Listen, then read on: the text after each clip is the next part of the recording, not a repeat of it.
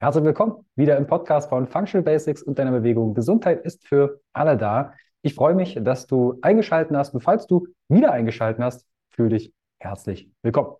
Mein Name ist Carsten Wölfling und hier schauen wir uns die Basis an, was benötigst, um einfach glücklich, richtig gesund alt zu werden. Und heute dreht sich um das Thema Schmerzen, wie Schmerz und Angst zusammenhängen und wie dir dieses Wissen helfen kann. Dazu habe ich mir den Physiotherapeuten, Student der Psychologie, Mitbegründer von Best Basis effektiver Schmerztherapie, Themenscout bei der Physiopraxis von Thieme, Christoph Schwertfeld eingeladen. Grüß dich, Christoph. Grüß dich, Carsten. Ich freue mich, dass ich hier sein darf und bin gespannt, was wir heute so besprechen werden, welche Fragen so auf mich zukommen. Ja, einige Fragen sind aus der Community gekommen. Da sind zum einen natürlich welche, die aus der Dienstleistung und Gesundheits Wesen kommen, aber auch die, ich nenne es mal als Endverbraucher, die Schmerzgeplagten. Und da sind einige Fragen reingetrudelt, die wir natürlich ins Interview einbauen. Könnt ihr immer im Vorfeld auf Instagram einstellen, mir die Fragen. Da kündige ich ja meine Gäste immer wieder an. Christoph, bevor wir auf die Headline Schmerzen, Angst und Co. zu sprechen kommen, wie bist du denn zu dem ganzen Thema gekommen? Physiotherapie, Psychologie, dann das Thema Schmerzen. Ich habe bei euch letztens auch ein Webinar besucht, was ich sehr, sehr, sehr empfehlen kann. Schon mal hier ein kleiner, eine kleine Ankündigung. Also es ist wirklich ein super, super Inhalte, die ihr vermittelt. Dazu aber am Ende. Christoph, wie bist du zu den ganzen Themen gekommen? Vielen Dank für die Blumen. Ähm, ja, tatsächlich als Patient. Also mhm. ähm, mein Einstieg ins Thema war wirklich der, der bei vielen anderen Menschen auch passiert. Man hat lange nichts mit äh, Gesundheitsfragen am Hut, solange man gesund ist. Ähm, und dann habe ich eine Sportverletzung erlitten, äh, habe mir die Kniescheibe äh, ausgekugelt, äh, mehrfach muss ich dazu mhm. sagen, und habe selbst dann als Schüler ähm, Physiotherapie gebraucht. Ich wurde damals behandelt und das klappte mehr oder weniger gut, habe Anweisungen bekommen in Richtung, ja, wenn es weh tut, aufhören mein Training wurde entsprechend eher immer, immer weniger effektiv, weil ich wirklich gestoppt habe, bevor es weh tat. Meine Kniebeugen gingen nicht mehr richtig in die Tiefe und so weiter.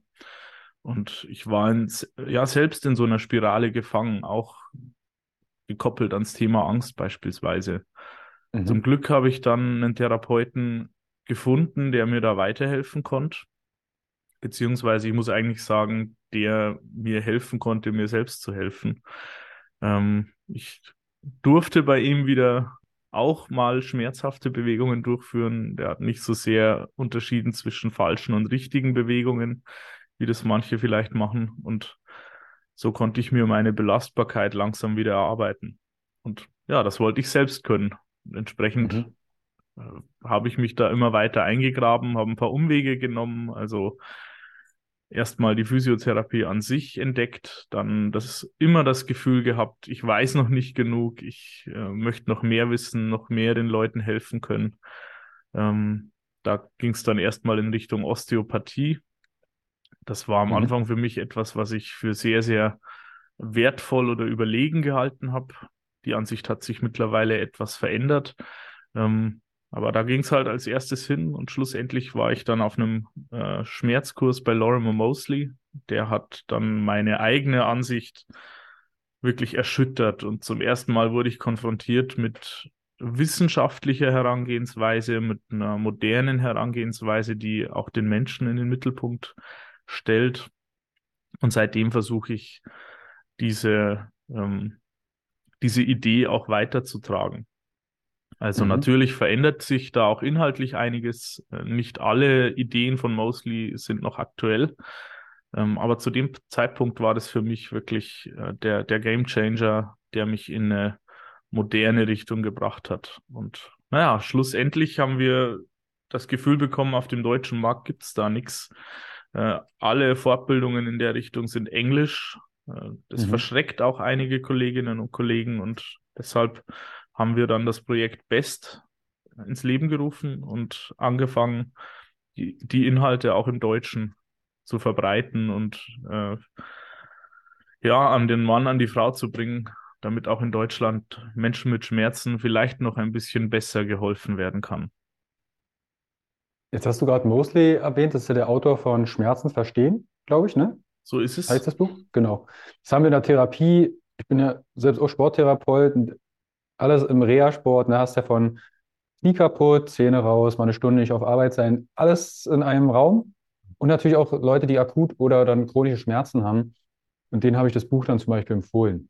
Ich finde die, die Grafiken zwar total gruselig, gruselig in dem Buch, persönlich, aber vielleicht kannst du etwas, weil du hast die Wissenschaft erzählt und dass du, und das soll kein Bashing sein gegen Osteopathie, sondern du hast dich erst für Osteopathie interessiert und hast gesagt, warte mal, ich habe dazu eine andere Meinung. Die würde mich natürlich sehr interessieren aus, aus deiner aktuellen Sicht, auch das Thema Wissenschaft, Schmerz und Co. Naja, meine äh, anfängliche Idee war ja die, ich hatte das Gefühl, die Physiotherapie kann viele Fragen nicht beantworten. Äh, da kommen Menschen zu mir, die auf den ersten Blick ein klares Problem haben oder auch nicht. Und ich komme nicht, nicht weiter. Ich versuche alles, äh, behandle das Gelenk und das Gelenk und den Muskel und das Gelenk und versuche diese und jene Übung und irgendwie werden die Leute nicht besser. Und da wurde uns damals schon das Gefühl vermittelt, na ja, vielleicht behandelt ihr nicht genug an diesem Menschen, nicht ganzheitlich genug. Das ist da immer so der, ähm, der zentrale Begriff vielleicht. Und naja, ich hatte dann das Gefühl, vielleicht muss ich noch mehr auch Organe behandeln können, auch Faszien behandeln können und so weiter. Und da ging der Weg für mich in die Osteopathie, auch in ein Studium, das das als Schwerpunkt hatte, ähm, weil ich dachte, da kann ich noch mehr rausholen. Ähm, mhm. Am Anfang habe ich das begeistert verfolgt und ähm, irgendwann habe ich festgestellt, naja, die, die Ergebnisse sind auch nicht so viel anders als vorher. Es ist aufwendiger, die, die Verkettungen, die man sich vorstellt, sind noch viel länger. Und irgendwann wird mir klar, vielleicht ist es gar nicht so ganzheitlich, wie, hm, wie es gerne gesehen wird. Denn die Osteopathie ist halt auch ein eher mechanischer, ähm, ein, ein mechanisches Denkmodell. Da wird mhm. halt dann nicht nur die Mechanik der Muskeln und der Gelenke mit einbezogen, sondern auch eine Mechanik, die von den Faszien und von Organen ausgeht beziehungsweise ausgehen soll oder sogar zwischen den einzelnen Schädelplatten und ähm, dem Hirnwasser. Wenn man sich das genauer ansieht, dann zeigt sich, dass das auf relativ wackeligen Beinen steht. Das mhm. heißt, mhm. große Teile davon sind äh, reine Hypothesen beziehungsweise äh, einfach Dinge, die nicht beobachtet werden können, weil sie so nicht stattfinden. Also dieses Pulsieren des Hirnwassers beisp beispielsweise, das findet in dieser Form einfach nicht statt. Genauso wie die Osteopathie einen Wirksamkeitsnachweis schuldig bleibt. Abgesehen von vielleicht den Techniken, die sehr der manuellen Therapie ähneln. Äh, zur Schmerzlinderung gibt es da sicherlich einige kurzfristige Effekte, die lassen sich nicht von der Hand weisen. Mhm. Ähm, das, da möchte ich das gar nicht schmälern. Ähm, allerdings ist mittlerweile meine Denkweise auch dahingehend, da, da führt auch die Psychologie hin, anders geworden, dass ich denke, all das, was wir mit unseren Händen da bewirken können, hat nur sehr begrenzte Effekte, gerade auch zeitlich. Ähm, viel, viel mhm. mehr können wir den Menschen helfen, wenn sie Einstellungen verändern können, wenn sie selber ihre Probleme in den Griff kriegen können. Und das halte ich für viel, viel wichtiger als ein rein mechanisches äh, Bild des mhm. Menschen, mhm. also fast wie ein Auto, das ich reparieren muss, denn so ist es halt nicht und diesen Effekt haben wir auch gar nicht auf den menschlichen Körper. Wir haben ja, du sprichst ja zwei Sachen an. Einmal den Therapeuten, der vielleicht an einer Bank arbeitet. Und dann haben wir den Patienten, der vielleicht, vielleicht ist es gar nicht mehr so, aber du bist ja noch viel mehr an der Praxis und hast da täglich deine Patienten, die Verantwortung abgeben wollen. Hey, mir tut das weh, ich gehe dorthin, du machst mich jetzt heile. Ähnlich wie mit der Autoreparatur. Was war denn dann für dich, jetzt aus Sicht der Psychologie, aber auch mit dem Kongress von Mosley, was war dann für dich, wo du sagst, der hat dir absolut die Augen geöffnet? Oder das war so, was zur Hölle ist denn jetzt hier ab? Was war da für der, dich so, so Momente, wo du sagst, warte mal, das, was ich bisher über Schmerzen wusste, muss ich neu überdenken? Boah, ähm, ich weiß gar nicht, ob es den einen Punkt gab. Ähm, wenn, dann war es wahrscheinlich schon die Erkenntnis, dass ähm, die, die Struktur, wie wir sie vorfinden, äh, sehr, sehr wenig damit zu tun hat, wie Schmerzen empfunden werden. Mhm. Dass wir Bandscheibenvorfälle und ähnliches finden, äh, auch bei Menschen, die überhaupt keine Symptome haben, denen es total gut geht. Das, das war schon so, eine, so ein Beben, das, das mir in der Form einfach lange nicht bewusst war, weil ich das immer sehr mit der Struktur verknüpft habe. Das, das war vielleicht der, der größte Punkt. Ähm, mhm. Das stärkste Raunen gab es damals bei Mosley bezogen auf die Wirkung von Wärme. Mhm. Wobei ich sagen muss, ähm, die, die Aussagekraft dahinter ist nicht so groß, aber das war etwas, was für mich persönlich erstmal einen starken Denkprozess angestoßen hat. Ähm, Mosley hat damals von Rezeptoren erzählt, ähm, die TRPV1-Rezeptoren, die zuständig sind für das Sensibilisieren von Nerven durch Wärme. Mhm. Einfach gesagt, jemand hat eine Entzündung am Knöchel, ich lege dem Wärme drauf und der wird relativ schnell sagen, ah, das ist aber nicht so angenehm. Mhm. Das ist eine Alltagserfahrung, die, die, denke ich, viele teilen. Viel, viel angenehmer wäre es, das zu kühlen. Mhm. Und äh, da ist zumindest ein äh, äh, auf Zellebene ein Zusammenhang erkennbar. Das heißt, die Nerven, die für diesen Alarm zuständig sind, ähm, werden vom Körper immer lauter geschaltet, wenn sie Wärme abbekommen. Mhm. Allerdings eben nur dann, wenn die auch wirklich vor Ort aktiv sind. Wenn zentrale Prozesse eher eine Rolle spielen, also keine direkte Ursache, also ich muss es anders sagen, kein, kein struktureller Schaden am Schmerzort vorhanden ist, dann scheint dieser Effekt nicht so groß zu sein. Mhm. Und Mosley hat uns damals einfach mal drüber nachdenken lassen, wie viele Patienten wir haben, denen Schmerzen gut tut, äh, denen Wärme gut tut an der schmerzhaften mhm. Stelle. Denn wenn die Ursache tatsächlich rein ein strukturelle, eine strukturelle ist, dann ist zumindest eine gewisse Wahrscheinlichkeit da, dass Wärme eher nicht so gut tut. Tatsächlich mhm. erzählen mir aber sehr viele Patienten, dass ihnen Wärme gut tut oder zumindest neutral bleibt. Und das hat damals meine Sichtweise schon sehr erschüttert, gerade weil es etwas war, wo ich gemerkt habe, Moment mal, so viele Dinge, die ich für Verletzungen, Verschiebungen, Blockaden, wie auch immer halt, sind vielleicht gar nicht dadurch bedingt. Mhm. Ähm, ich muss das ein bisschen abmildern ähm, diese Erkenntnisse lassen sich nicht so hundertprozentig auf die Praxis übertragen. Ähm, da, darum geht es mir auch gar nicht, das zu sagen. Ähm, aber das war etwas, das mir zum ersten Mal vor Augen geführt hat, Moment mal, vielleicht ist nicht alles, was ich in der Praxis so erlebe und denke, auch tatsächlich das, äh, wie es in der Realität stattfindet.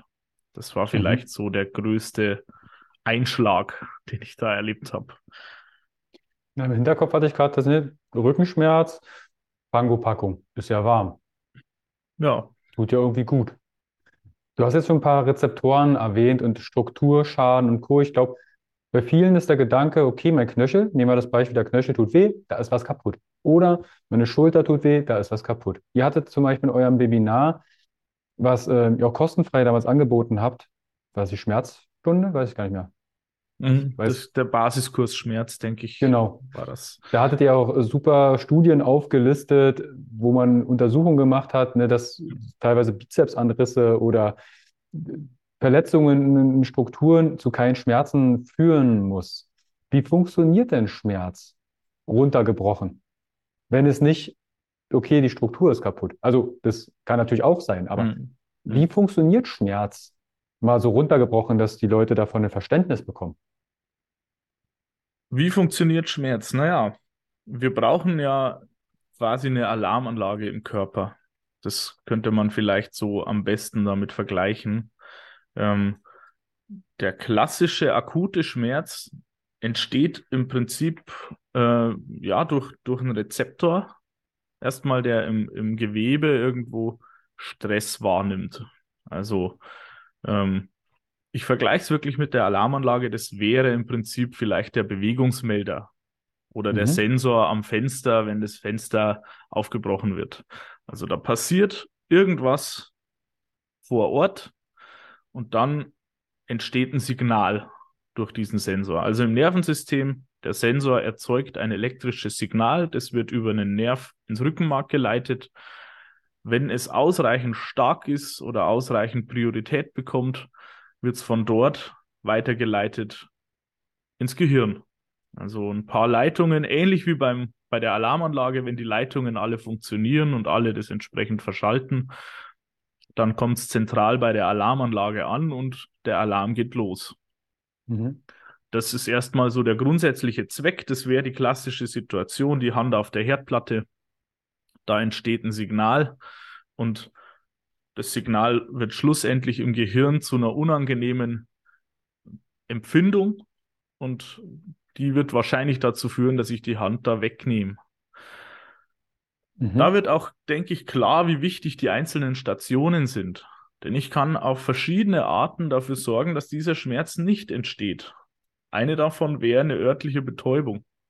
Mhm. Das heißt, ähm, ich könnte jetzt irgendwo am Arm den Nerv blockieren, dann könnte ich die Hand auf die Herdplatte legen und dann wird wahrscheinlich die betroffene Person keine Schmerzen spüren, obwohl vor Ort die Sensoren aktiv werden. Genau, genau. Mhm. Das macht man ja auch bei OPs, äh, um Menschen operieren zu können, ohne dass man das Bewusstsein ausknipst. Das mhm. wäre die nächste Möglichkeit, das Bewusstsein ausknipsen, in Anführungszeichen, also durch eine ähm, durch eine Narkose, jemand ist nicht bei Bewusstsein, dann kann ich ihn ebenfalls ähm, bearbeiten, wobei die Prozesse im Nervensystem dabei schon passieren. Mhm. Deshalb hat man normalerweise auch dann schon eine Analgesie, das heißt, äh, auch die Nerven, die weiter unten im Gewebe arbeiten, werden etwas geblockt. Das hat den Zweck, weil all diese Stationen können sich aufsummieren. Mhm. Das heißt, ähm, die Signale, die, die in meinen Arm hochlaufen, auch wenn die im Gehirn nicht ankommen erstmal, entweder durch meine Narkose oder einfach, weil ich abgelenkt bin, wie auch immer. Beim Sport passiert es manchmal, dass wir so abgelenkt sind, dass wir kleinere Dinge gar nicht so merken. Äh, das Ganze wird vom Körper immer lauter geschaltet. Mhm. Wenn es nicht ankommt, kann es sein, dass es irgendwann wieder abklingt und damit ist es gut. Es kann aber auch sein, wenn ich aus der Narkose aufwache, dass ich dann plötzlich relativ starke Schmerzen habe. Das, das geht. Also das kommt mhm. dann, dann sehr drauf an. Aber äh, man könnte es vielleicht so vergleichen, dass die Alarmanlage erstmal still beginnt. Mhm. Ähm, und je länger ein Signal äh, quasi äh, entsteht, desto lauter wird sie hochgeregelt. Also wie ein Verstärker an der Stereoanlage, würde ich sagen. Es, es wird dann immer lauter. Jetzt mhm. wird aber auch klar, dass die, die, einzelnen Komponenten so ein gewisses Eigenleben haben können. Das heißt, mhm. es ist jetzt auch möglich, dass dieser Verstärker immer weiter aufdreht und richtig aufgedreht ist und es damit möglicherweise gar keinen so starken Auslöser mehr braucht. Mhm. Das heißt, die Alarmanlage würde vielleicht gar nicht mehr nur reagieren, wenn wirklich jemand das Haus betritt, sondern vielleicht läuft der Nachbarshund irgendwo vorbei und die Alarmanlage geht los. Dann haben wir im Gewebe eigentlich keinen kein Schaden in dem Sinne, einen sehr geringen Auslöser, der eigentlich diese Art von Nerven noch gar nicht äh, ansprechen wird oder das Signal wird auf, auf der Strecke irgendwo einfach rausgefiltert werden. Wenn der Prozess aber schon hochreguliert ist, die Lautstärke also hochgedreht ist, dann kann es dazu kommen, dass ein Signal ankommt im Gehirn, beziehungsweise das Gehirn dieses Signal hochreguliert und wir Schmerzen haben, obwohl im Gewebe kein Schaden oder nur ein geringer Auslöser vorhanden ist. Mhm. Oder eben andersrum, wir haben eine Gewebeveränderung. Der Körper merkt, dass er damit wunderbar leben kann. Ich sage jetzt mal mit Falten und grauen Haaren können wir zum Glück auch gut leben an sich. Mhm. Äh, wenn der Körper merkt, dass er trotzdem stabil ist, trotzdem gut funktioniert, dann wird das eher runterregulieren. und dafür sorgen, dass es nicht zu einem Alarm kommt. Eine Alltagssituation dafür wäre ein heißes Bad nehmen zum Beispiel. Äh, das heißt, wenn ich mit dem Fuß das heiße Wasser berühre, kommt es ja erstmal zum Alarm. Wir merken aber dann relativ schnell, dass wir uns nicht verbrühen. Und dann wird entsprechend unser Gehirn und unser Nervensystem das Ganze langsam runterfahren. Wir gewöhnen uns an die Hitze und können uns plötzlich ins Wasser reinlegen und fühlen uns gut dabei. Mhm. In diese Richtungen kann es gehen. Ich hoffe, das, das heißt, war nicht zu verwirrend. Nicht? Also ich sicherlich, man steckt ja oder wir stecken ja in dem Thema drin, aber ich glaube, für die Communities interessant und auch wichtig zu verstehen, dass Schmerz in einer, je nachdem, im neurozentrierten Training oder Neuroathlet, da gibt es ja inzwischen auch verschiedenste Perspektiven, die auf Schmerz drauf gucken, mit teilweise evidenzbasierten Wissen und dann gibt es vielleicht ähnlich wie mit der Osteopathie, da werden dann so ja, erstmal Hypothesen in den Raum geworfen, leider dann auch vermittelt in Ausbildungen, ähm, dass Schmerz ein Output-Signal ist, also eine Entscheidung des Gehirns. Es nimmt Signale auf, zum Beispiel aus dem Knöchel oder aus der Hand, die gerade auf der Hand, auf der heißen Herdplatte ist. Und dann kommt es zu einer Interpretation und das Gehirn sagt, du, so geht's nicht weiter, es fängt an zu stinken, nimm mal die Hand runter.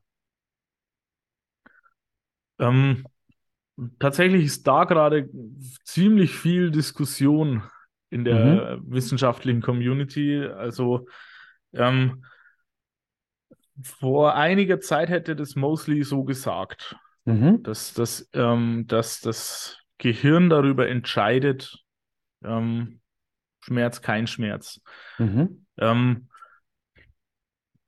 am Ende des Prozesses könnte man das so interpretieren, würde ich jetzt mal sagen. Allerdings lässt sich das nicht trennen. Mhm. Also das Gehirn alleine kann nicht funktionieren. Und da, wo wir vor ein paar Jahren noch davon ausgegangen sind, dass ähm, Schmerz auch ohne die Alarmanlage entstehen kann. Mhm. Also, dass das Gehirn dann alleine die Entscheidung fällen kann, ohne dass von außen was kommt. Ähm, dafür sind die Hinweise schon auf wackeligen Beinen. Mhm. Ich würde sogar so weit gehen und sagen, die kann man, kann man so nicht halten. Ähm, also wahrscheinlich ist die Alarmanlage schon dafür notwendig. Das Finde heißt, dass. Super, dass du das so sagst. Ja, also äh, nun, ich beziehe mich da auf das, was wir aktuell so rausfinden. Das entwickelt sich weiter. Also äh, ist auch total spannend, was da so passiert. Wir bleiben nicht stehen. Ähm, also es scheint so zu sein, dass diese Alarmanlage, der nozizeptive Apparat, ähm, schon eine entscheidende Rolle dabei spielt. Natürlich auch das Gehirn, die beiden arbeiten zusammen, aber ähm, ich würde es vielleicht ähm, so vergleichen, wenn du mit deinen Augen etwas ansiehst. Mhm. Also beispielsweise jetzt dein Bildschirm. Ähm, dieses Signal entsteht in den Augen und wird von deinem Gehirn verarbeitet. Du kannst jetzt nicht entscheiden, ob du mich jetzt äh, mit dunklen oder hellen Haaren siehst, sondern ja. das Signal ist, wie es ist. Mhm. Und das kann dein Gehirn nicht einfach negieren. Das geht vermutlich nicht. Ähm, allerdings die Auslöser dafür, wie es verarbeitet wird und so weiter, da passiert sehr wohl einiges. Und wenn ein entscheidender Teil dieser Kette ausfällt, dann kann es sein, dass es nicht mehr zu Schmerzen kommt. Und wenn ein entscheidender Teil sehr viel macht, dann kann es sein, dass es zu Schmerzen kommt, auch wenn ein anderer Teil möglicherweise gar nicht oder kaum beteiligt ist. Mhm. Finde ich total cool, dass du das auch so, ich sag mal, richtig stellst, weil wir haben jetzt äh, Februar 2023. Ja, nur, dass, dass ihr wisst, hey, wann ist die Aufnahme entstanden, weil du sagst genau, es entwickelt sich. Und ich habe das manchmal so ein bisschen den Eindruck, gerade bei vielen Schmerzcoaches, die es da draußen auch gibt, da wird dann häufig der Schmerzeimer äh, oder Stresseimer und dann füllen wir die Ernährung ein, dann machen wir mit den schmerzgeplagten Menschen erstmal eine Ernährungsberatung, dann machen wir Stressresistenz und und und. Aber vielleicht hat die Person ja tatsächlich ein strukturelles Thema. Also das finde ich manchmal ist so ein bisschen hinten runtergefallen. Also okay, Schmerz ist eingebildet, in Anführungsstrichen. Deshalb finde ich das total cool, dass du das äh, so auch so richtig stellst. Das ist mir auch wichtig dahingehend. Hm. Das, das Thema Schmerzen, es dreht sich auch um das Thema Angst. Inwiefern hat denn Angst, weil so mit deiner Kniescheibe, ich hatte durchs Wasserball, war ich mit 18 mit Knieschmerzen beim Arzt, habe viel Krafttraining gemacht und Co. Vielleicht war das ein bisschen too much. Und der Arzt hat an meinem Knie geröntgt und hat gemeint, hm, deine Patella, das äh, ist ja nicht so cool, die passt nicht zu deinem Knie. Und hat mir dann Patellararthrose bescheinigt im höheren Alter und dann schon, ich hätte eigentlich fast schon unterschreiben können für ein künstliches Knie. Meine Mars Sportlehrerin, die hat gesagt, hier, der hat doch nicht mal alle Latten am Zaun, der Typ. Ähm, nimm das nicht für wahre Münze. Und es ist immer noch mein gleiches Knie. Ich habe keine Probleme. Aber ich hätte natürlich da auch drin versinken können. Inwiefern hat dann Angst etwas mit Schmerzen zu tun? Naja, Angst und Schmerz ähm, können sich gegenseitig bedingen und gegenseitig mhm. beeinflussen. Ähm, da gibt es verschiedene Modelle. Das eingängigste, denke ich, ist von äh, Flyen und Kollegen. Ähm, das beschreibt einen, einen Kreislauf, eine Art Teufelskreis, die da entstehen kann, der da entstehen kann, ähm, wenn wir Schmerz und Angst kombinieren. Mhm. In der Praxis sieht es so aus, ähm, meinetwegen ein Mensch äh, bückt sich und kriegt Rückenschmerzen. Mhm. Also so ein ganz klassischer, ziemlich häufiger Fall. Jetzt kann es sein, dass er diese Bückbewegung und den Schmerz, der dabei auftritt, mit, einem, mit einer negativen Denkweise äh, koppelt. Mhm. Das ist auch relativ verbreitet. Das heißt, er bückt sich, denkt sich, oh, es tut weh, jetzt habe ich mich falsch gebückt. Mhm. Habe ich vielleicht meine Wirbelsäule geschädigt oder noch weiter geschädigt? Ob das so ist, sei mal dahingestellt erstmal, aber in dem Moment ist auf jeden Fall der Gedanke da, das, was ich jetzt getan habe, war schlecht. Mhm. Führt auch zu einem negativen Erleben und natürlich dazu, dass er das in Zukunft nicht mehr gerne macht das kann auch sinnvoll sein. Also, mhm. wie gesagt, es ist ja möglich, dass in dem Moment auch äh, eine Verletzung, eine Überlastung, wie auch immer, aufgetreten ist. So oder so kann es sein, dass sich in dem Moment eine negative Assoziation mit dieser Bewegung verankert und mhm. damit auch eine Angst davor. Ich meine, ich habe ehrlich gesagt auch nicht gerne Schmerzen. Ich mache nicht gerne Dinge, die wehtun oder von denen ich erwarte, dass sie wehtun könnten. Mhm. Das heißt, äh, jemand hat jetzt eine negative Assoziation, auch negative Gefühle damit verbunden und entwickelt eine Angst vor dieser mhm. Bewegung und damit ein Vermeidungsverhalten. Meine, klar, mhm. wenn ich Angst vor etwas habe, werde ich es vermutlich auch nicht machen was allerdings dann dazu führt, dass die betreffende Körperregion abbaut, mhm. weniger an Belastung gewöhnt ist. Ich meine, ein Knie, das häufig benutzt wird, wird tendenziell stärker werden. Ein Bizeps auch, natürlich auch ein Rücken. Also mhm. unsere Wirbelsäule funktioniert nicht anders wie der restliche Körper. Wird nur leider manchmal etwas zerbrechlicher dargestellt, was überhaupt nicht der Realität entspricht. Mhm. Also, wir haben die Stufen. Schmerzerlebnis beim Bücken, negative Gedanken dazu, negative Emotionen dazu, Angst. Die Angst führt mhm. dazu, das zu vermeiden und dass die Stelle abbaut. Der Rücken wird eher schwächer, weil er nicht so genutzt wird, weil er nicht trainiert wird im Alltag. Wenn dieser Mensch sich jetzt wieder mal bückt, aus Versehen, vielleicht fällt ihm sein Schlüssel runter oder ähnliches, mhm und jetzt schießt wieder ein Schmerz ein, dann bestätigt sich dieses negative Muster. Der Kreislauf wiederholt sich. Dann mhm. haben wir einen, einen Kreislauf, der immer weiter dazu führt, Schmerz, noch mehr negative Gedanken, noch mehr Angst, noch mehr Abbau, noch mehr Dekonditionierung, eine höhere Wahrscheinlichkeit, dass es wieder wehtut, die daraus folgt. Und wenn es dann wieder wehtut, wieder mehr negative Gedanken, wieder mehr negative Emotionen, wieder mehr Angst. Das Ganze mhm. bestärkt sich immer wieder gegenseitig. Das heißt, vereinfacht gesagt, Schmerz kann zu Angst führen und Angst über das Vermeidungsverhalten auch die Wahrscheinlichkeit erhöhen, Schmerzen zu kriegen. Mhm.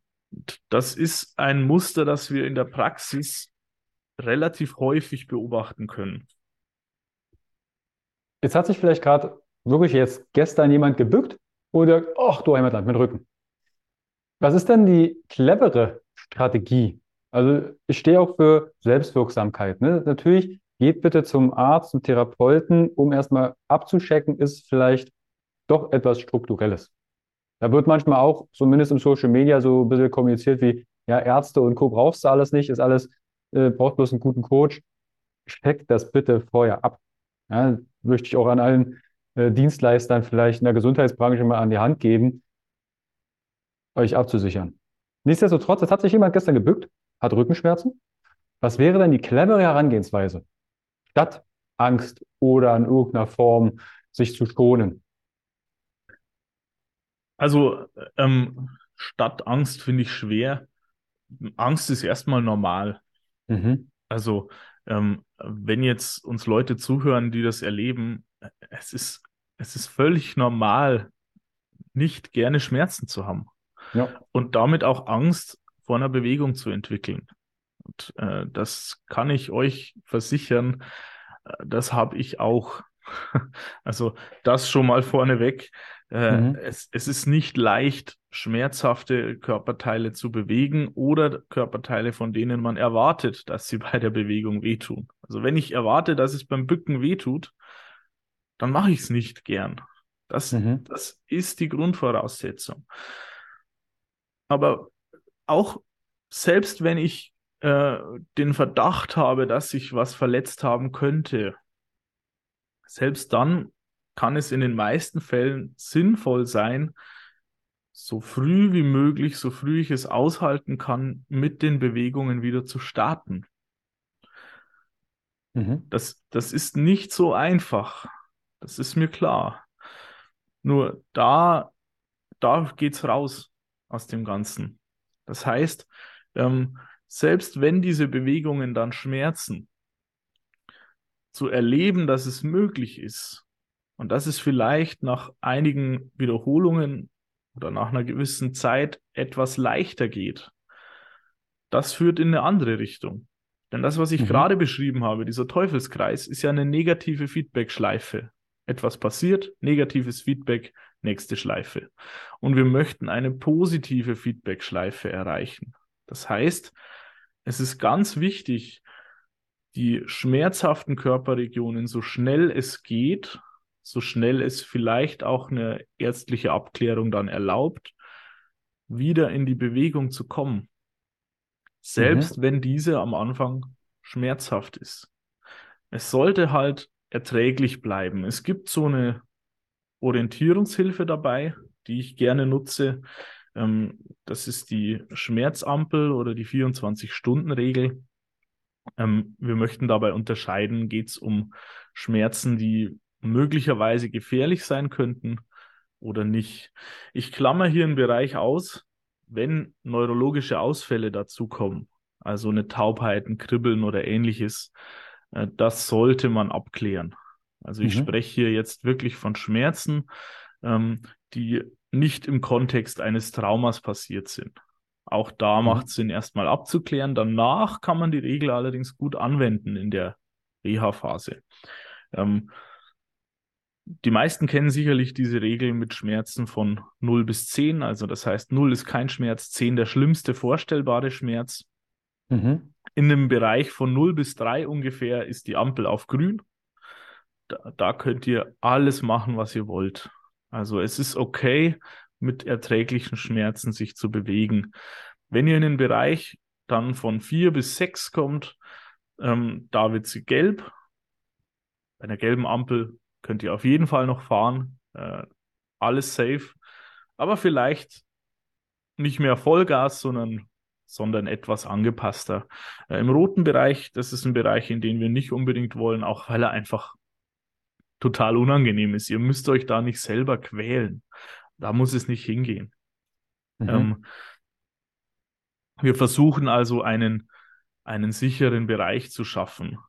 Das ist individuell, kommt auch immer etwas drauf an. Allerdings haben die meisten Menschen schon eine ganz gute Idee davon, ob sie jetzt einen Schmerz erleben, der wirklich den Körper schädigt oder eher einen Schmerz erleben, der gerade einfach wehtut. So, ich habe schon den Eindruck, die meisten Menschen verbinden das nur irgendwann mit Schaden, weil es auch jemand gesagt hat und nicht, weil es ähm, aus ihrem eigenen Gefühl kommt. Mhm. Und was dann hilft, ist, also, wie gesagt, es gibt auf jeden Fall einen Bereich, in dem man sich sicher bewegen kann. Manchmal mhm. kommt halt der Schmerz auch erst im Nachhinein. Und da ist es gut, sich diese 24-Stunden-Regel so ein bisschen im Kopf zu behalten. Wenn du bei einer Belastung oder danach im Anschluss Schmerzen kriegst, dann ist es auch erstmal normal. Wie gesagt, die Alarmanlage, die wird sich scharf stellen, wenn sie mal Alarm gegeben hat. Und zwar mhm. unabhängig mhm. davon, ob da tatsächlich ein Einbruch war oder nicht. Mhm. In beiden Fällen wird sie auf jeden Fall erstmal verstärkt arbeiten an der Stelle. Die Wachen werden verstärkt, könnte man auch sagen.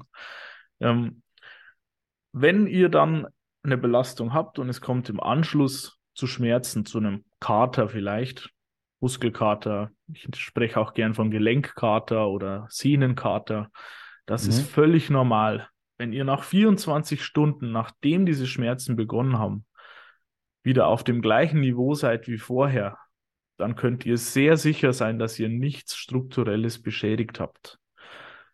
Und das ist wirklich was, was vielen Menschen sehr viel Sicherheit vermittelt in meiner Erfahrung. Denn die Leute kommen ja nicht zu uns und haben nie was ausprobiert. Natürlich haben die nochmal versucht, sich zu bücken. Natürlich haben die nochmal versucht, aufzutreten, den Arm zu heben, was auch immer. Und häufig kommt dann erstmal auch ein fieser Schmerz. Aber in vielen Fällen klingt der auch sehr schnell wieder ab. Und mhm. das ist ein sehr sicheres Zeichen, dass ihr nicht viel kaputt machen könnt dabei. Da dürft ihr euch wirklich auch auf euren Körper verlassen. Und das halte ich grundsätzlich für den schlausten Umgang damit. Wenn Bücken ein Problem ist, dann versucht euch zu bücken. Und zwar in Variationen. Macht Experimente. Vielleicht nicht gleich im Stehen, vielleicht nicht gleich schnell, vielleicht im Sitzen oder vielleicht in einer anderen Ausgangsstellung. Also in Krabbelposition, im Vierfüßlerstand. Auf einem Stuhl, im Bett den Rücken rund machen. Aber mhm. versucht dem Körper diese Bewegung zu ermöglichen auf einem Level, wo ihr es selber gut aushalten könnt und dann nach und nach davon ausgehend zu steigern. Das führt häufig zu immer mehr Selbstwirksamkeit und zu immer mehr Mut, sich dahin auch wieder zu bewegen. Und mhm. ich weiß, ich sage das jetzt so logisch auf, es ist nicht geradlinig und nicht einfach. Also da auch nochmal, ähm, da kann es zu Rückschlägen kommen und das, das ist normal. Und wenn ihr da nicht weiterkommt, äh, da können wir euch vielleicht auch zur Seite stehen. Fragt eure Ärzte, eure Physiotherapeuten auch danach, die können euch da zur Seite stehen. Wovor ich warnen möchte in dem Kontext ist halt, wenn euch jemand Bewegungen verbietet oder wirklich von per se falschen Bewegungen spricht, das ist selten wirklich haltbar. Also quasi immer kann man da auch reingehen und nach und nach das Ganze steigern. Was ich ja aus eurem Webinar auch mitgenommen habe, dass ihr sehr stark in der Schulung der Kommunikation seid. Und Du hast ja sicher auch Patienten und Patientinnen, so sind sie dem Reha-Sport damals in der Medizintherapie, fast täglich begegnet, die bringen eine Diagnose mit.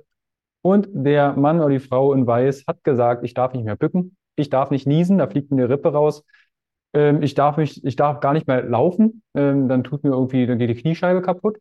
Fragt man sich schon, wie die Leute überhaupt zur Praxis gekommen sind, wahrscheinlich geflogen. Wenn jetzt jemand so eine Diagnose bekommt, und ich bin ehrlich, auch der Therapeut ich habe wahrscheinlich auch in, meiner, in meinem Dasein als Sporttherapeut den ein oder Nocebo verbreitet, indem du sagst, hm, äh, das äh, war jetzt nicht so eine gute hm. Bewegung. Da darf ich mir selbst auch in die Nase fassen. Wir werden natürlich auch klüger und entwickeln uns weiter. Aber wie kann ich mit solch einer Diagnose oder so einer Kommunikation als Endverbraucher, als Patient bestmöglich umgehen, wenn ich das jetzt gehört habe? Wie kann ich damit umgehen? Mhm. Also wie gehe ich mit so einer Information um? Das ist natürlich sehr, sehr individuell im Einzelnen. Also äh, in bestimmten Fällen kann so eine Information ja gerechtfertigt sein. Mhm. Allerdings möchte ich da wirklich einschränken, das ist sehr, sehr selten so. Also davon sprechen wir wirklich bei sehr schweren Erkrankungen oder sehr schweren Verletzungen. Also wenn ihr frisch ein frisch gebrochenes Bein habt, äh, eine frisch verheilende Kreuzbandruptur beispielsweise, da kann es tatsächlich Sinn machen, gewisse Belastungen erstmal noch nicht draufzupacken. Also auf das mhm. frische Kreuzband zum Beispiel ähm, nach drei Monaten wieder die, die schwarze Piste auf den Skiern runterzubrettern, das ist früh, das ist zu früh. Ja, mhm. also diese Fälle gibt's. In dem Moment, wo eine Aussage absolut ist und keine zeitliche Begrenzung hat, da kann man die schon skeptisch sehen, würde ich sagen. Also es ist selten, es ist, mir ist kein Fall bekannt, wo das Sinn machen würde. Zeitlich mhm. begrenzt, ja, wie das Beispiel mit dem Kreuzband oder ein Knochenbruch. Wenn der sechs Wochen heilen soll, der Knochenbruch, dann kann es schon Sinn machen, auch, sechs Wochen auf Krücken zu gehen und eine Schiene zu tragen. Äh, da kann so eine Aussage oder sollte man die auch ernst nehmen. Mhm. Nur die ist wirklich zeitlich begrenzt. Und häufig kommen die eher salopp, bück dich nicht so, steig mhm. da nicht so drauf, mach das nicht mehr mit dem Arm. Äh, Du hast den Be Begriff Nocebo verwendet. Ähm, das Gegenteil des Placebo-Effekts kann durch solche ähm, Aussagen auftreten, genau durch diesen Kreislauf, den ich vorhin beschrieben habe. Also, mhm. Wenn da ein negatives Denkmuster entsteht und Angst entsteht dadurch, vielleicht auch noch unbegründete Angst, dann ist das ein Problem. Und äh, wenn du so eine Aussage gehört hast, dann solltest du dir zumindest genau überlegen, passt das zu dem, was du im Alltag so erlebst? Also ich, ich habe schon den Eindruck, dass sehr viele meiner Patienten das fast alle wirklich gut einordnen können. Mhm. Das heißt, die Menschen kommen zu mir, die haben so eine Aussage gehört. Ich nehme jetzt das Beispiel, ähm, mit ihrer Arthrose dürfen sie nicht mehr laufen. Und dieser Mensch hat, das, hat sich eine Zeit lang dran gehalten, hat aber auch gemerkt, naja, beim Laufen geht es mir eigentlich besser. Mhm. Dann läuft er halt trotzdem. Vielleicht mit dem Hintergedanken, aber er macht's. Und es klappt. Und irgendwann ist die Aussage nicht mehr so wichtig, weil sich es in seinem Alltag sowieso anders entwickelt. Äh, da könnt ihr tatsächlich selber auch in eurem Leben gucken, deckt sich das wirklich mit euren persönlichen Erfahrungen? Also mhm. macht's das Laufen nur schlechter?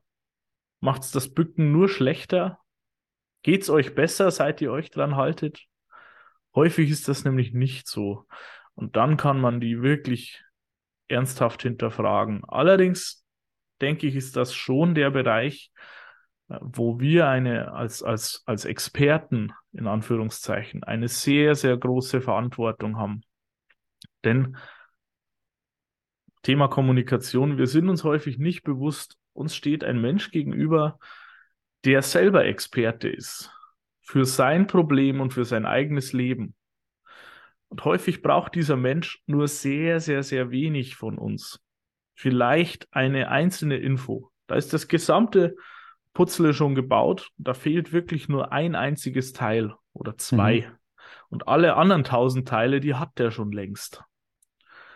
Und da ist es wirklich entscheidend äh, zu erkennen, welches Teil ist es, das da fehlt. Mhm. Also, ähm, das kann eine Übung sein, eine einzelne, mit der er wieder rankommt. Oder eben die Info, dass diese Warnung, diese eine Warnung vielleicht gar nicht so stimmt, wie sie da ausgesprochen wurde oder angekommen ist. Dafür mhm. ist es allerdings wichtig, dass dieser Kontakt zustande kommt. Das heißt, wenn ihr eine Aussage bekommt, die euch Angst macht, und ich denke, daran kann man es erkennen, wenn ihr eine Aussage bekommt, die euch Angst macht, dann hinterfragt die. Und am liebsten nicht nur da, aber bitte auch da, wo ihr sie bekommen habt, aber auch woanders. Mhm. Dann das hilft, das einzuordnen. Da wird manchmal aus Schwarz-Weiß schnell wieder ein Grauton. Denn manchmal fehlt nur die Info über die zeitliche Begrenzung. Manchmal kommt es nur nicht richtig rüber. Und mhm. da hilft es nachzufragen. Aber da würde ich euch wirklich raten, erstens, überprüft, ob es zu euren bisherigen Erfahrungen passt, was ihr da hört. Und, und das ist wirklich der, die Lampe, die angeht. Wenn euch eine Aussage Angst macht, dann hinterfragt sie. Mhm. Denn in den allermeisten Fällen ist sie dann nicht so, wie sie da steht, haltbar. Fragt die Person, von der sie kam, und fragt am besten auch noch jemanden, der das einordnen kann. Das finde ich dahingehend sehr, sehr wichtig. Ich hätte gern eine aus Sicht des Gesundheitswesens, wie, wie kannst du das rausbekommen? Ich glaube, die Frage hatte ich im Webinar auch damals gestellt. Wie bekommst du raus, was der Person gerade fehlt? Ist es Wissen? Ist es eine Übung? Ist es vielleicht doch äh, Aufklärung oder das äh, Verändern von Ängsten? Ist es vielleicht doch die Ernährung oder hat die Person Stress? Wie bekommst du das raus? Naja, ich möchte das Putzle sehen, wenn ich bei dem mhm. Bild bleibe. Also vor mir sitzt ein Mensch und der ist schon Experte. Der lebt vielleicht seit Jahren genau mit diesem Problem. Mhm. Der kennt sich aus, der kennt sich mehr mit Therapien aus als ich möglicherweise, weil er die alle schon gemacht hat. Da brauche ich nicht ankommen und sagen, hast du das schon probiert und das schon probiert und das schon probiert. Da muss ich ja für ihn denken. Mhm. Viel besser ist es, dem, dem Mensch, der mir gegenüber sitzt, die Möglichkeit zu geben, zu erzählen. Das habe ich auch in, im Eingangsfragebogen mit reingeschrieben. Mhm. Was würde ich zu einem Menschen sagen? Naja, erzähl mir deine Geschichte. Das ist für mich die entscheidende Frage oder die entscheidende Aufforderung, wenn zu mir jemand kommt und ähm, ich möchte herausfinden, welches Anliegen dieser Mensch hat, dann gebe ich ihm den Raum zu erzählen.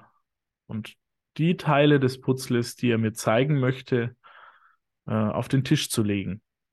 Mhm. Und äh, dazu ist es ganz, ganz entscheidend, dass wir uns als vermeintliche Experten, die in Wirklichkeit ja nur von ganz weit außen einen ganz kleinen Teil sehen können, dass wir uns als vermeintliche Experten echt zurückhalten und zuhören.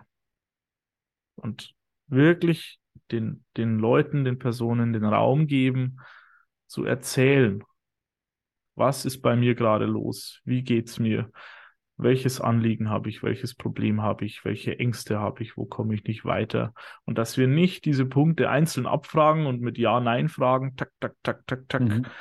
abarbeiten. Das passiert sehr schnell, weil wir natürlich viele Dinge im Kopf haben und Zeitdruck haben. Ähm, aber ich meine, dass wir damit sogar Zeit verschwenden, weil wir so viele Dinge abklopfen, die wir nicht abklopfen müssten, weil sie mhm. die Menschen sowieso mitbringen. Wie bringst du das in deiner Zeit unter als Physiotherapeut? Das hört vielleicht gerade jemand zu, der auch in dem Bereich tätig ist und sagt, du äh, Christoph, ich habe hier 20 Minuten, wenn der Vorhang auf und zu geht. Fünf Minuten braucht die Person, um sich auszuziehen. Ich bin froh, wenn ich therapieren kann. Wann machst du zum Beispiel, ich nenne es mal wie eine Anamnese oder dieses Storytelling, dass die Person ihre Geschichte erzählt? Ich höre gar nicht auf damit, muss mhm. ich sagen. Aber gerade in der ersten Einheit in der Anamnese, ich habe auch nur 20 Minuten zur Verfügung. Ähm, da fange ich genauso an. Das heißt, ähm, ich halte mich da an den Prozess, der hinterm Motivational Interviewing steckt. Das kann mhm. ich jedem Gesundheitsdienstleister wirklich ans Herz legen, so eine, vielleicht diese Art der Gesprächsführung zu lernen und zu üben, denn das ist nicht leicht und es erfordert sehr viel Übung in der Kommunikation, um, um zuhören zu können und dann ein Gespräch in eine Richtung, in eine sinnvolle Richtung lenken zu können mit einer betroffenen Person. Ähm, aber der Prozess läuft dann immer gleich. Zuerst mal geht es darum, Kontakt herzustellen. Zu mir kommt ein Mensch, ich stelle mich vor, ich kläre die Situation. Hey, wir haben heute das erste Gespräch, das ist, also fast wörtlich sage ich das immer gleich. Äh, heute geht es um den Befund, das heißt, ich schaue mir genau an, wieso du hier bist, worum es geht und wir wollen gemeinsam eine Strategie finden, damit die Therapie für dich auch sinnvoll ist. Dafür erzähl mir bitte zuerst mal deine Geschichte.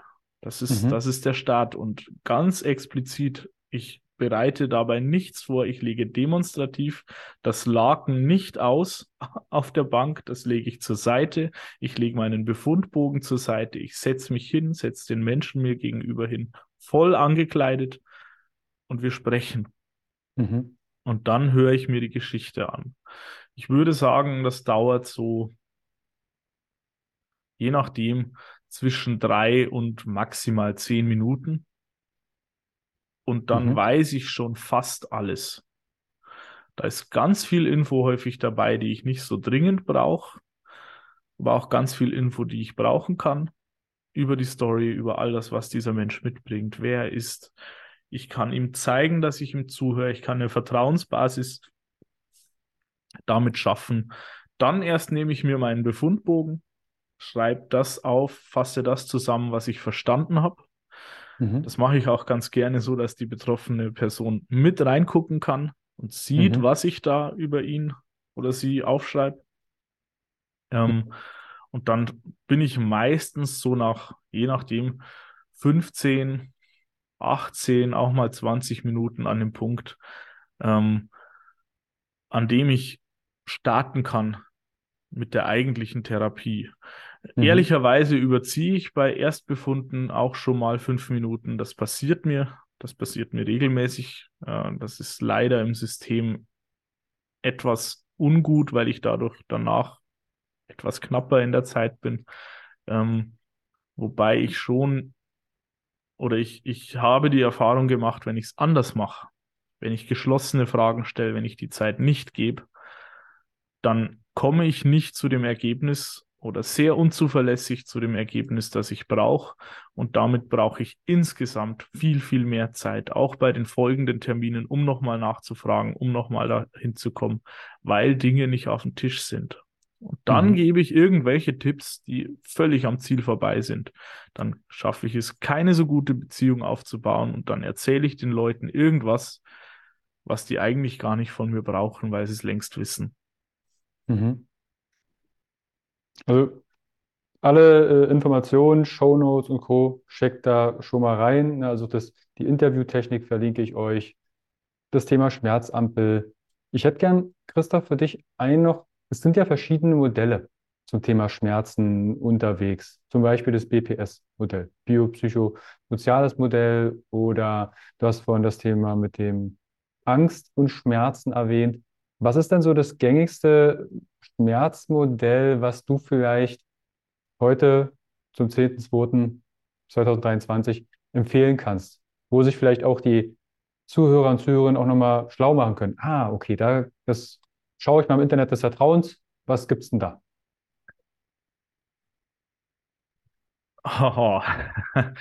Wenn es für Betroffene ist, würde ich tatsächlich weiterhin Mosley empfehlen. Also mhm. das Buch Schmerzen verstehen ähm, ist sehr, sehr gut verständlich und gibt sehr viele Möglichkeiten her, sich selbst ähm, mit Schmerz auseinanderzusetzen und Möglichkeiten zu finden, etwas dagegen zu tun. Einzelne Informationen darin, wie gesagt, äh, da sind wir teilweise etwas weiter. An den Aussagen an sich ändert das allerdings gar nichts. Es ist weiterhin bestätigt so, dass das Schmerz und Schaden nicht einfach so zusammenhängen, sondern ähm, dass das komplexer ist und dass wir wirklich was tun können dagegen. Für alle, die tiefer in das Ganze einsteigen möchten, würde ich da wirklich auf die, äh, auf die IASP verweisen, auf die International Association for the Study of Pain mit ihrer aktuellen Definition für Schmerz und auch mit den einzelnen Abstufungen, wie man Schmerz mittlerweile ähm, unterteilt. Also auch noziplastischer Schmerz ist da sicher ein Begriff, der sich lohnt, in den man sich einlesen kann.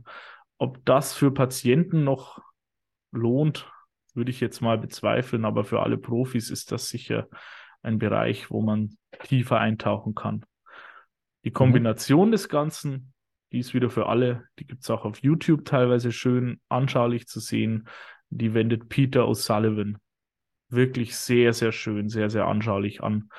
In Kombination mit Gesprächstechniken, mit Angst nehmen, mit Bewegungen, Ausführen, diesen Bewegungsexperimenten, die dann am Ende auch aus Problemen wieder rausführen können. Mhm. Jetzt bist du ja zum einen mal Physiotherapeut und auch in der Praxis. Und dann habt ihr Best quasi ein, ich sag mal, einen super Schulungsraum, nenne ich es mal. Zumindest habe ich das so wahrgenommen in dem Webinar, wo ihr dann entsprechend auch das Personal, die Teilnehmer schult in der Kommunikation, im Verständnis, was ist überhaupt Schmerz. Wie kann ich jetzt mit dir konkret erstmal zusammenarbeiten, wenn jetzt jemand sagt, hey, Christoph, ich finde deine Herangehensweise total cool. Ich würde gern zu dir als Patient kommen. Besteht da die Möglichkeit, zu dir irgendwie vor Ort zu kommen in die Praxis und sich vorzustellen? Und wenn ja, wie besteht da die Möglichkeit? Na klar, also ich arbeite im Momentum in Kirchdorf am Inn an der österreichischen mhm. Grenze. Ähm, da sind wir direkt über unsere Homepage erreichbar, also über momentum.bayern meine, das ist schon die ganze Homepage oder www.momentum.bayern. Ich verlinke es unten in die Show Notes. Super, genau. Ähm, da bin ich erreichbar. Äh, es gibt auch die Möglichkeit, ein Schmerzberatungsgespräch bei mir zu machen. Da, das wäre auch online möglich. Das heißt, ähm, wenn ihr Dinge wissen wollt, tiefer eintauchen wollt oder auch einfach mal noch einen zusätzlichen Rat haben wollt, das ist etwas, was auch online möglich ist, denn wir sind nicht unbedingt zentral gelegen. Also da kann ich mit Rat und Tat zur Seite stehen, so gut ich kann. Äh, Wunderheiler mhm. bin ich keiner. Ähm, ich, ich verstehe mich vor allem als jemand, der Hilfe zur Selbsthilfe geben möchte und vielleicht den ein oder anderen Anstoß, um äh, ein Leben wieder selbst in die Hand zu kriegen. Das ist, das ist meine und unsere Idee bei uns. Ähm, ansonsten gibt es auch die Möglichkeit, über Best mit mir in Kontakt zu treten. Die ist allerdings äh, primär nicht für Patienten gedacht, sondern äh, wirklich für Leute, die selber im Gesundheitswesen unterwegs sind. Ähm, da bieten wir ganz unterschiedliche Kurse und Schulungen an, sowohl zum Thema Schmerz an sich, zum Thema Kommunikation, auch darüber, wie wir solche Mythen inhaltlich klären können, wie der aktuelle Stand dazu ist da haben wir ganz, ganz viel in petto und versuchen auch auf den sozialen Medien und auf unserer Homepage immer wieder aktuelle Informationen zu teilen und zu verbreiten. Und wenn ihr uns da folgen möchtet, dann tut das gerne. Genau wie unseren eigenen Podcast. Ouch, der Schmerztalk nennt sich der. Da kann man auch gerne mal reinhören. Verlinke ich alles. Also sei es, wenn ihr mit Christoph persönlich Kontakt aufnehmen wollt, wenn ihr jetzt Patient seid, aber auch, hey, ich bin in der Dienstleistung tätig, ich möchte da fundiertes Wissen. Da habt ihr ja hier nur einen ganz, ganz, ganz, ganz, ganz kleinen Abriss bekommen, was möglich ist. Wie gesagt, ich habe vor kurzem das Webinar bei euch besucht und ihr gestaltet das so super nachvollziehbar. Was ich halt sehr mag, ist, wenn da Studien oder Evidenz da ist, dass man sich nochmal im Nachhinein tiefer reinlesen kann. Also da auch absolut meine Empfehlung. Auch euer, euer Social Media Auftritt auf Instagram. Ihr kennt das Spiel. Gerne vorbeischauen, folgen, euren Liebsten teilen. Ihr kennt vielleicht jemanden, der Schmerzen hat, dass die Person dort mehr aufgeklärt ist. Und kostenfreier Content ist nicht kostenfrei, weil er einfach so entsteht, sondern da steckt häufig Zeit und Liebe hinter, um Menschen weiterhelfen zu können. Also liken, abonnieren, eine Nachricht schicken und weiterempfehlen. Christoph, ich danke dir vielmals für die Zeit, auch das Wissen. Am Anfang kamen ein paar Rezeptoren, aber auch verschiedene Modelle. Und schaut mal, was ihr davon anwenden könnt. Und wenn ihr Fragen habt, nehmt da sehr gerne mit Best oder direkt damit Christoph Kontakt auf. Bestellt liebe Grüße von Carsten. Podcast habt ihr auch, verlinke ich euch. Reinhören, Spotify, iTunes, bewerten, empfehlen. Das wäre so mein Wunsch, dass wir noch mehr weg von diesen Aua, ich darf mich nichts mehr bewegen und, und, und, dass wir da wegkommen. Cool. Christoph, ich danke dir viel, vielmals. Vielen Dank dir für die Einladung. Vielen Dank auch für die Empfehlungen, für die lieben Worte. Ähm, und ich freue mich, wenn wir voneinander hören. Sehr, sehr gern. In dem Sinne, habt einen wunderschönen Tag. Bis bald. Ciao, Christoph. Ciao.